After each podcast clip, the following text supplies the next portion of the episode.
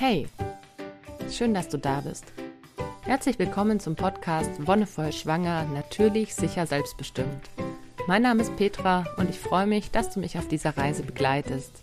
Heute ein ganz anderes und ganz ernstes Thema. Es geht um Schwangerschaftsabbrüche.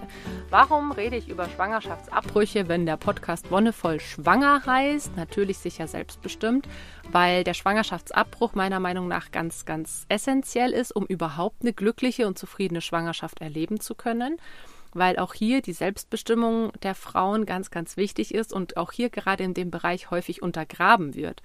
Und klar, es ist vielleicht nicht offensichtlich, aber es ist ein Thema, das uns alle angeht. Es ist nicht nur ein Thema, das Frauen angeht, die schwanger geworden sind, obwohl sie es nicht wollten. Nein, es ist ein gesellschaftliches Thema. Es ist ein politisches Thema ein Stück weit, weil es auch so ein bisschen darum geht, wie wir mit Frauen generell umgehen. Wie behandeln wir die Hälfte der Gesellschaft, die Hälfte der Weltbevölkerung? Wie gehen wir mit Frauen um und was haben wir für ein Frauenbild?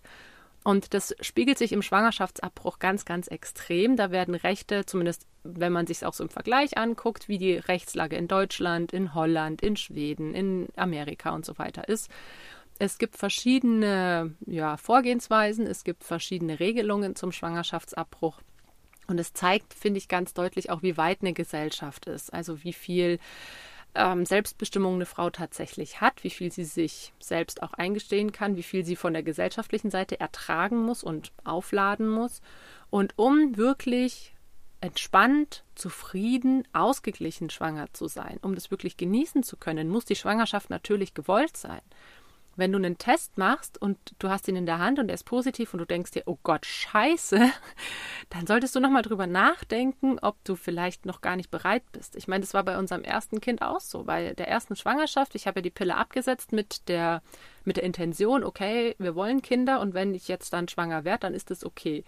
Aber trotzdem war das ein unglaublich überwältigender Moment, diesen allerersten positiven Schwangerschaftstest in der Hand zu halten weil dir wirklich erstmal bewusst wird, okay, krass, da wächst ein Mensch in mir und ich übernehme bald Verantwortung für ein Baby und es ganz viele verschiedene Gedanken und Gefühle dir durch den Kopf gehen. Und es ist was, was ähm, sich in den nächsten Tagen und Wochen vielleicht legt. Das kommt dann doch noch bei meisten oder bei den Frauen, die wirklich ein Kind wollen, doch die Freude noch hinzu, meistens auch schon im nächsten Augenblick. Aber bei den Frauen, bei denen dieses Oh Gott, scheiße Gefühl anhält, da ist es umso wichtiger, dass man ein, eine Möglichkeit hat, diese Schwangerschaft gut und sicher vor allem auch zu beenden. Und hier ist eben das sichere und selbstbestimmte auch ein Weg, der, der jeder Frau zur Verfügung gestellt werden sollte. Ja, wie ist es generell mit dem Thema Schwangerschaftsabbruch? Also ich finde, das ist halt was, ähm, das kann, es gibt so viele Meinungen dazu. Und ich sage dir hier jetzt wirklich meine Meinung, also nicht irgendwelche Studien und Fakten, sondern das, was ich mir aufgrund von solchen Studien und Fakten einfach für eine Meinung gebildet habe. Ich bin pro Schwangerschaftsabbruch, weil ich das super wichtig finde, dass Frauen dieses Recht zugestanden wird, über ihren Körper frei zu bestimmen.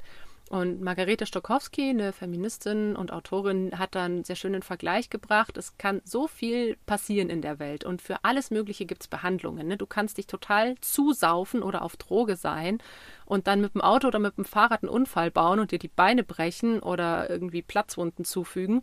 Du kommst ins Krankenhaus und wirst behandelt. Egal wie bescheuert die Aktion war und egal wie dicht du warst. Ne? Klar bist du nicht zurechnungsfähig gewesen, aber du wirst trotzdem behandelt und dir wird trotzdem geholfen. Und warum ist es beim Schwangerschaftsabbruch so ein Ding, dass es gibt so viele verschiedene Möglichkeiten, dass eine Frau schwanger wird, obwohl sie es nicht will. Das kann sein, dass die Verhütung nicht funktioniert hat. Schließlich gibt es kein einziges Verhütungsmittel, das eine hundertprozentige Sicherheit hat. Selbst Pille oder Kondom, die ja so die bekanntesten sind, sind trotzdem nicht hundertprozentig sicher. Eine Pille hat ganz oft Wechselwirkungen mit anderen Medikamenten oder wirkt nicht so gut, je nachdem, wann du sie eingenommen hast, wirkt nicht, äh, wenn du zu viel getrunken hast, wirkt dann und dann und dann nicht, wenn du Durchfall hattest oder sowas. Ne? hast eine Magen-Darm-Krankheit, Pille wirkt nicht mehr. Ja, Pech gehabt. Beim Kondom genau das Gleiche. Du kannst ein Tip-Top-Kondom haben und trotzdem hat es irgendwo einen mini kleinen ja, Riss oder was auch immer oder es, es war ein bisschen falsch gelagert, keine Ahnung. Es kann einfach so viel passieren. Und außerdem gibt es natürlich auch noch die Möglichkeit, dass du dir denkst, eigentlich hätte ich Bock auf ein Kind und wir wollen jetzt ein Kind haben. Und dann sagst du es deinem Partner oder deiner Partnerin und die verlässt dich dann. Also das kann natürlich auch sein, dass dann eine große Angst kommt und dann willst du nicht alleinerziehend sein. Völ völlig nachvollziehbar meiner Meinung nach, dass man dann sagt, okay, ich beende nicht nur die Beziehung, sondern auch die Schwangerschaft, damit ich nicht alleine dastehe.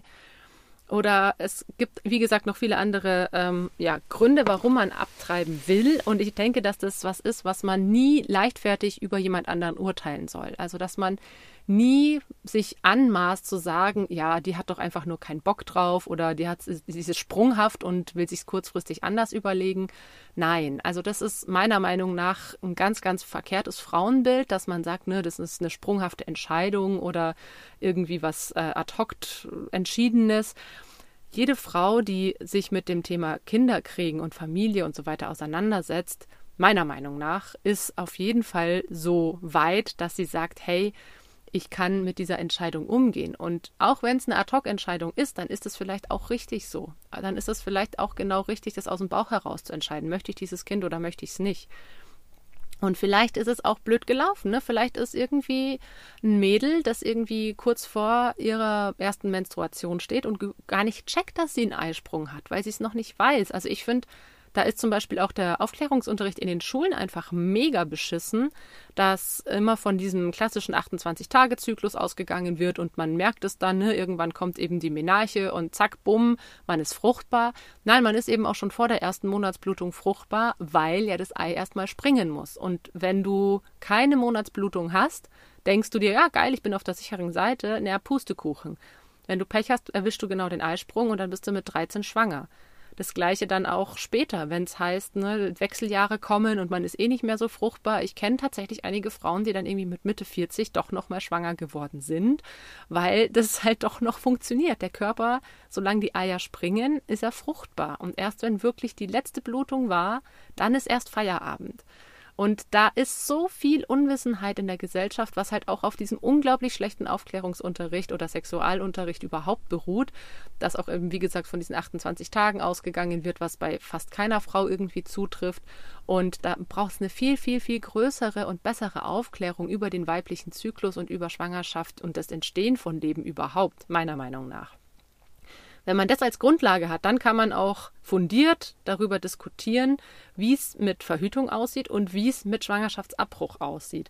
Denn wie ich es gerade vorhin formuliert habe, das ist äh, meiner Meinung nach ein Selbstbestimmungsrecht der Frau, über ihren Körper zu bestimmen und wenn sie sagt, sie möchte das nicht, dann eben auch entsprechend zu behandeln. Ja, und wir hatten dann irgendwann in der achten, neunten Klasse im Biounterricht so als Abschreckungsmethode in Anführungszeichen so eine Art Bildartikel oder Sun-Artikel bekommen von einer Frau, die 17 oder 18 Mal abgetrieben hätte wohl und das halt natürlich ganz reißerisch und sehr frauenfeindlich formuliert war. Und da wurde dann schon in der Schule so ein Bild geschürt von, ja, äh, viel zu leichtsinnig, viel zu fahrlässig, hat keinen Bock, sich um Verhütung zu kümmern und rennt lieber zum Arzt oder zur Ärztin und lässt sich das wieder wegmachen. Und das finde ich ganz, ganz, ganz krass, dass es sowas in der Schule, zumindest bei mir, gab, dass da wirklich jemand so an den Pranger gestellt wird. Für mich ist es halt so, dass ich mir denke, ich habe zum Beispiel Fehlgeburten gehabt und musste Ausschabungen machen lassen. Fehlgeburten sind natürlich noch mal ein bisschen was anderes, weil da die, das Eintreten und die Empfängnis der Schwangerschaft natürlich gewollt war. Und bei einer Schwangerschaft, die nicht gewollt ist, ist es ein bisschen anders, weil natürlich die Gefühlslage komplett unterschiedlich ist. Aber trotzdem ist der Eingriff ähnlich. Und ich kann sagen, dass eine Ausschabung oder äh, eine Abrasio oder auch eine Absaugung, wie es bei der Abtreibung häufig gemacht wird, nicht schön ist. Es ist ein beschissener Eingriff. Es ist, du musst es dir mal vorstellen, da wird in deinem intimsten Bereich, in deinem Unterleib, an deiner Vagina, Vulva, im, in dir drinnen, in der Gebärmutter wird rumgewerkelt. Und du musst dir ja vorher auch eine, eine wie sagt man, eine Information oder eine, eine Aufklärung geben, wie das, dieser ja, Eingriff abläuft. Und allein die Vorstellung, dass jemand mit einem stumpfen Messer meine Gebärmutter ausschabt, also da gibt es dann auch Bilder auf dieser tollen, auf diesem Aufklärungsbogen. Das ist nicht schön. Also, das kann man gar nicht in Worte fassen, wie man sich fühlt, wenn jemand kommt und sagt, ich bohre mit einem stumpfen Messer in deinem Bauch herum und hol dieses Kind da raus. Das ist scheiße. Es ist scheiße und du musst es dir jedes Mal anhören, weil das die Pflicht und die Verantwortung der Ärztinnen und Ärzte ist, dass sie dich über den Eingriff aufklären. Und wenn du eine Abtreibung machen lässt, dann ist es noch viel detaillierter, weil sie dich natürlich, oder weil manche, nicht alle, manche dir natürlich sagen wollen, hey, das ist ein scheiß Eingriff. Ja, und das ist eigentlich schon das nächste, was ich schlimm finde an der ganzen Debatte, dass wenn eine Frau sich entscheidet abzutreiben, dass sie dann häufig an den Pranger gestellt wird. Und da ist es wichtig, dass Partnerinnen und Partner und die Familie die Frau unterstützen und nicht noch zusätzlich auf ihr rumhaken, was leider auch häufig der Fall ist, weil es so, oh, du lässt abtreiben, äh, bist du dir sicher? Bis hin zu, was, du kannst doch nicht dieses Kind irgendwie jetzt äh, töten, wie es manche formulieren es ist super schwierig. Und wenn du das Gefühl hast, dass deine Familie da nicht unterstützend ist, dann würde ich es auch echt erstmal gar nicht sagen. Und es gibt viele Frauen, die darüber aber trotzdem ein Redebedürfnis haben. Und da gibt es zum Glück Beratungsstellen, die einigermaßen neutral sind. Es gibt Pro Familia, es gibt Schwangerschaftsberatungsstellen von städtischen oder kommunalen Einrichtungen. Und die haben normalerweise den Auftrag, zielneutral also egal, wie sich die Frau entscheidet, zu beraten. Das heißt, die Vor- und die Nachteile aufzuzählen, auch ein bisschen über die Behandlung aufzuklären und dadurch der Frau eine, ja, eine Orientierung zu geben. In Deutschland ist diese Beratung Pflicht. In Deutschland muss man diese Beratung machen und danach hat man drei Tage Bedenkzeit. Also man muss es sich drei Tage überlegen, bevor man dann den eigentlichen Eingriff machen lassen kann. Also wird es auch häufig in Deutschland Zwangsberatung genannt. Man kann nicht einfach hingehen und sagen, ich möchte jetzt eine Abtreibung, sondern nein, du musst vorher zu einer Beratungsstelle und die klären dich dann auf manchmal wirklich zielneutral, also manchmal wirklich ergebnisoffen, aber manchmal je nachdem, welcher Träger das ist. Es gibt in dörflicheren Regionen auch häufig kirchliche Träger, die dann natürlich in die Richtung beraten, nicht abzutreiben, weil es verwerflich wäre oder was auch immer. Aber du musst diese Beratung machen in Deutschland. Und das ist halt das Krasse, dass du da, dass du da nicht einfach selbst bestimmen darfst. Hey, ich möchte dieses Kind nicht austragen. Ich habe gerade entweder nicht die finanziellen Mittel oder die emotionalen Ressourcen oder meine Lebenslage ist einfach gerade zu kompliziert oder vielleicht war es wirklich ein One-Night-Stand, wo das Kondom gerissen ist. Natürlich will ich dieses Kind nicht haben. Das ist doch völlig verständlich. Und jeder Mensch sollte da auch ein bisschen ein Stück weit Empathie empfinden für diejenigen, die das betrifft. Und ich meine, klar, wenn du sagst, ne, selber schuld. Nein, nicht selber schuld. Also, das ist, ich finde, das ist was, wo man ganz, ganz, ganz schnell in eine verurteilende Schiene reinkommt. Aber wenn man sich mal in diese Lage versetzt und sich vorstellt, ne, es wäre irgendwie mir passiert. Also, ich hatte auch schon mal einen One-Night-Stand. Und wenn ich da ein Kind, wenn dabei ein Kind entstanden wäre, scheiße, natürlich hätte ich das abgetrieben oh Gott, was wäre das für ein, für ein Leben für das Kind geworden? Und ich denke, das muss man sich ganz häufig bewusst machen. Was ist besser? Ist es besser, ein Kind auf die Welt zu bringen, das von den Eltern vielleicht gar nicht richtig geliebt werden kann, weil es ein ungewolltes Kind ist?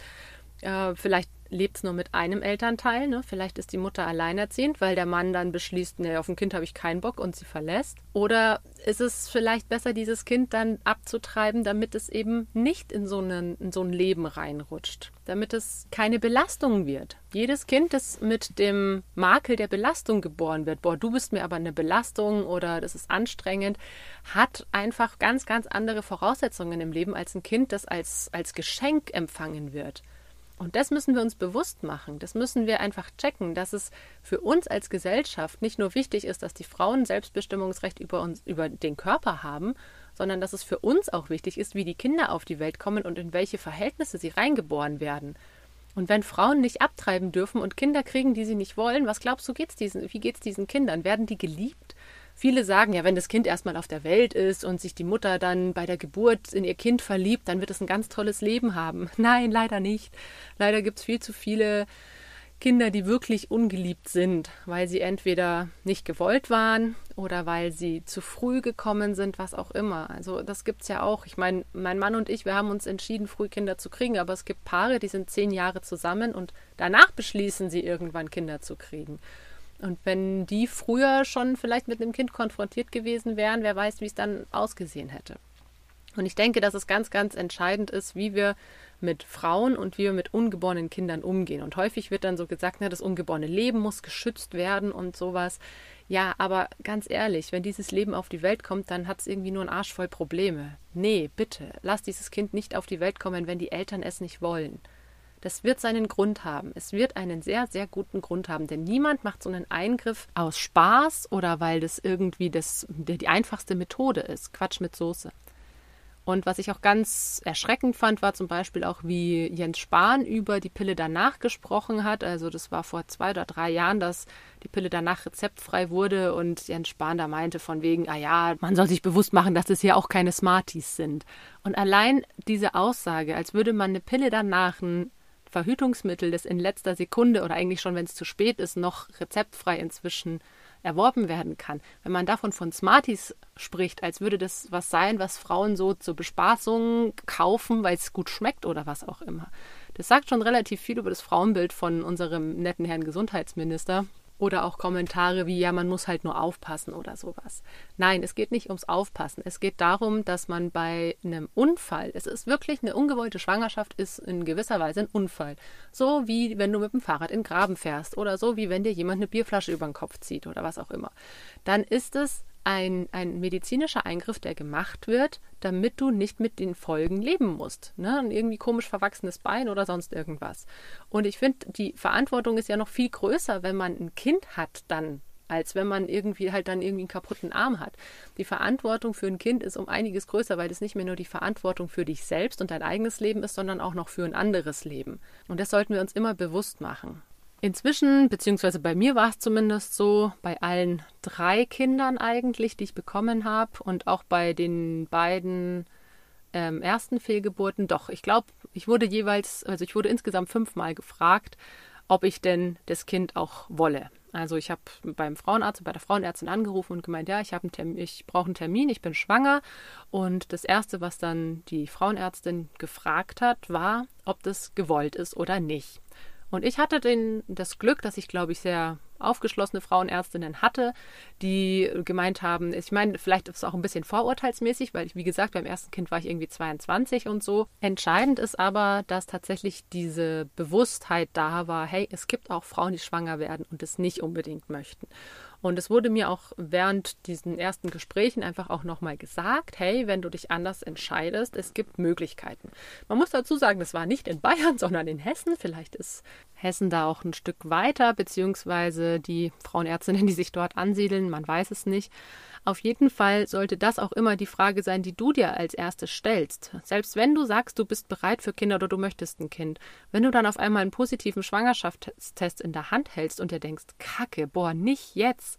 Es kann immer mal sein. Es kann sein, dass man irgendwie zwei Jahre oder so auf ein Kind hinarbeitet und immer wieder versucht und versucht und es klappt nicht und dann klappt's. Und dann denkt man sich, Kacke, boah, jetzt ist echt ein richtig mieser Zeitpunkt dann ist es auch vollkommen legitim, in der Situation zu sagen, hey, ich kann jetzt nicht mit einem Kind schwanger sein. Wer weiß, vielleicht hast du gerade irgendwie die Stelle als Doktorandin in der Biochemie bekommen, da sollte man nicht schwanger sein. Also da ist es teilweise Vertragseinstellung, dass du in der Zeit nicht schwanger wirst. Dann musst du natürlich abwägen, hey, nehme ich den Job oder entscheide ich mich fürs Kind? Und auch in solchen Situationen ist es legitim zu sagen, nee, jetzt passt es halt einfach gerade nicht.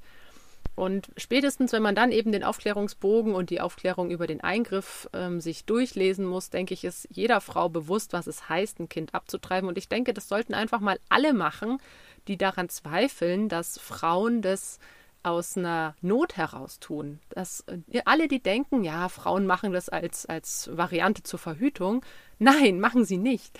Es ist wirklich ein krasser Eingriff und der hat Konsequenzen. Jede Ausschabung oder jede Abtreibung, die gemacht wird, hinterlässt Narben in der Gebärmutter. Und irgendwann kann vielleicht die Gebärmutter so vernarbt sein, dass nicht mehr gewährleistet ist, dass ein Kind überhaupt sich einnisten kann. Also Frauen, die Kinder wollen, und die sagen, ja, auf jeden Fall, ich möchte irgendwann Kinder und sich für eine Abtreibung entschließen, die müssen das halt wirklich ganz, ganz arg überlegen, weil jeder Eingriff Narben hinterlässt. Und bei mir war es jetzt halt so, ich hatte, wie gesagt, die ähm, ersten beiden Fehlgeburten mit einer Ausschabung, dann hatte ich den Kaiserschnitt, wo ausgeschabt wurde, dann hatte ich eine spontane Geburt, dann hatte ich eine, einen Abgang auf natürliche Art. Und dann hatte ich nochmal eine Spontangeburt. Und bei der letzten Spontangeburt hat die Plazenta ewig auf sich warten lassen. Ewig wirklich. Ähm, und als sie dann rauskam, war sie total zerklüftet. Und die Hebamme meinte auch, okay, ja, sie ist vollständig. Aber man sieht, dass die Gebärmutter einfach viel, viel, viel mitgemacht hat.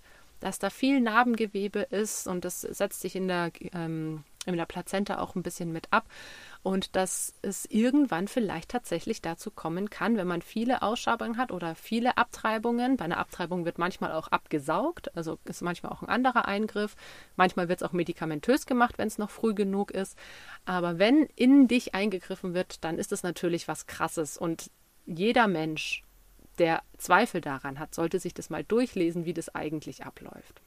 Und deswegen finde ich es umso wichtiger, dass du dir, wenn du schwanger wirst und du dir denkst, kacke, nicht jetzt oder eigentlich will ich es doch nicht oder was auch immer du für einen Grund hast, dass du da bereit bist zu gucken, wer unterstützt mich und wo kann ich mir Infos holen und wie kann ich einfach gut durch diese Zeit gehen. Ganz wichtig finde ich auch, dass man empathisch und mitfühlend mit der Hälfte der Bevölkerung umgeht, sprich mit den Frauen. Dass man nicht alle Frauen irgendwie als äh, vermeintlich fahrlässige, rumvögelnde Wesen betrachtet, die halt dann, wenn sie unglücklich schwanger sind, einfach das Kind aus sich rausholen lassen. Nein, das ist Quatsch mit Soße. Bitte, wenn du denkst, dass Frauen das aus Spaß machen, dann versuch dich wirklich mal einzufühlen, warum das so wichtig ist, dass wir Frauen selbst über unseren Körper bestimmen dürfen. Dass uns niemand sagt, hey, du musst da erstmal dich beraten lassen und du musst da erstmal das und das machen und dann musst du noch das machen und dann kannst du vielleicht eine Abtreibung haben.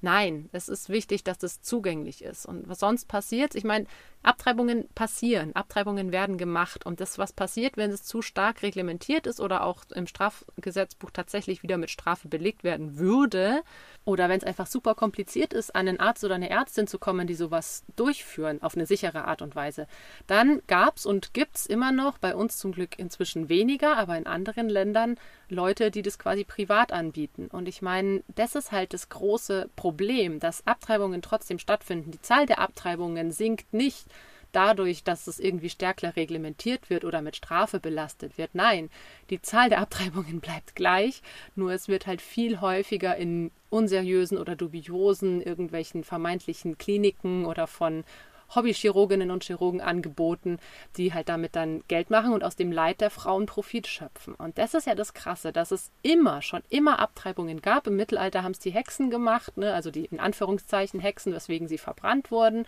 unter anderem, dass sie den Frauen geholfen haben. Aber jede Methode, die nicht von einem professionellen Arzt oder Ärztin durchgeführt wird, ist halt auch nicht sicher. Ne? Also klar kann ich irgendwie zu Hause versuchen, mir das irgendwie rauszubohren mit einem Kleiderhaken, wurde früher gemacht. Aber es ist halt einfach nicht sicher. Da kannst du selber dran sterben, wenn, wenn das irgendwie in, für dich in Frage käme. Mach's bitte nicht. In Deutschland haben wir zum Glück die Möglichkeit, auch wenn das alles ein bisschen bescheuert ist mit der Zwangsberatung und mit der Frist, dass es innerhalb der zwölf Wochen passieren muss, ab Empfängnis. Es ist ein bisschen Stress auf jeden Fall, aber es ist auf jeden Fall besser als in anderen Ländern wie in Polen. Und ich hoffe sehr, dass du, auch wenn du sagst, okay, es betrifft mich nicht, eben weil du zum Beispiel schon gar nicht mehr irgendwie fruchtbar bist oder weil du ein Mann bist, doch, es betrifft uns alle. Es betrifft uns alle in der Hinsicht, wie wir mit Frauen umgehen und was wir von Frauen denken. Und deswegen bitte, bitte, bitte, setz dich mit dem Thema auseinander, sprech mit anderen Menschen darüber und wir sollten wirklich einen Weg finden, wo wir Frauen gut unterstützen können, gut behandeln können und in dieser unglaublich schweren Zeit und in dieser unglaublich krassen Phase auch gut unterstützen können, damit es für sie ein bisschen leichter wird auch. Denn wenn wir das Selbstbestimmungsrecht der Frauen einschränken, dann schränken wir damit die Grundrechte ein. Dann ist es kein gleichberechtigtes Nebeneinander von Männern und Frauen, sondern dann ist da eine Differenz. Und wir sollten uns auf jeden Fall darum bemühen, dass die Geschlechter gleichberechtigt sind, weil sonst hat es mit der Emanzipation einfach überhaupt keinen Sinn. Und wenn du sagst, ah, wir sind doch schon alle gleichberechtigt, dann ist gerade das Thema Schwangerschaftsabbruch, denke ich, ein Thema, wo man auf jeden Fall noch dran arbeiten könnte, um zu einer Gleichberechtigung zu kommen. Und da können sich Männer oder Frauen, die schon weit über ihrem gebärfähigen Alter sind, genauso einbringen wie junge Frauen, die noch davor sind oder Frauen, die auch unfruchtbar sind, aus welchen Gründen auch immer. Und alle anderen Geschlechter können auch dafür kämpfen. Jo, und mit dieser bisschen politischen, aufgeladenen Folge war es das jetzt. Ich bedanke mich, dass du dabei warst. Danke fürs Zuhören. Und gerade bei der Folge wäre es mir wichtig, dass, dass sie anschlussfähig wird, dass du es weiter sagst, dass du versuchst, mit Leuten über dieses Thema in Gespräch zu kommen, dass du dir selber dazu eine Meinung bildest, dass du dir Informationen einholst und dass du vielleicht auch, wenn du die vermeintlichen Lebensschützer in Anführungszeichen mal begegnest, das sind die, die äh, sich dafür einsetzen, dass Frauen eben nicht abtreiben sollten oder dürften, dass du die einfach mal mal konfrontierst und ob die denn schon mal in so einer Situation waren. Das allerdings ist ein anderes Thema. Das wäre noch einiges politischer als das, was ich jetzt gesagt habe. Und deswegen war es das für heute. Vielen Dank, dass du dabei warst. Danke fürs Zuhören. Und wie immer, wenn dir die Folge gefallen hat, dann teile sie auch gerne. Und wie gesagt, sag es auf jeden Fall weiter und komm ins Gespräch. Wir hören uns dann in zwei Wochen wieder. Bis dahin wünsche ich dir alles Gute und einen wonnevollen Tag.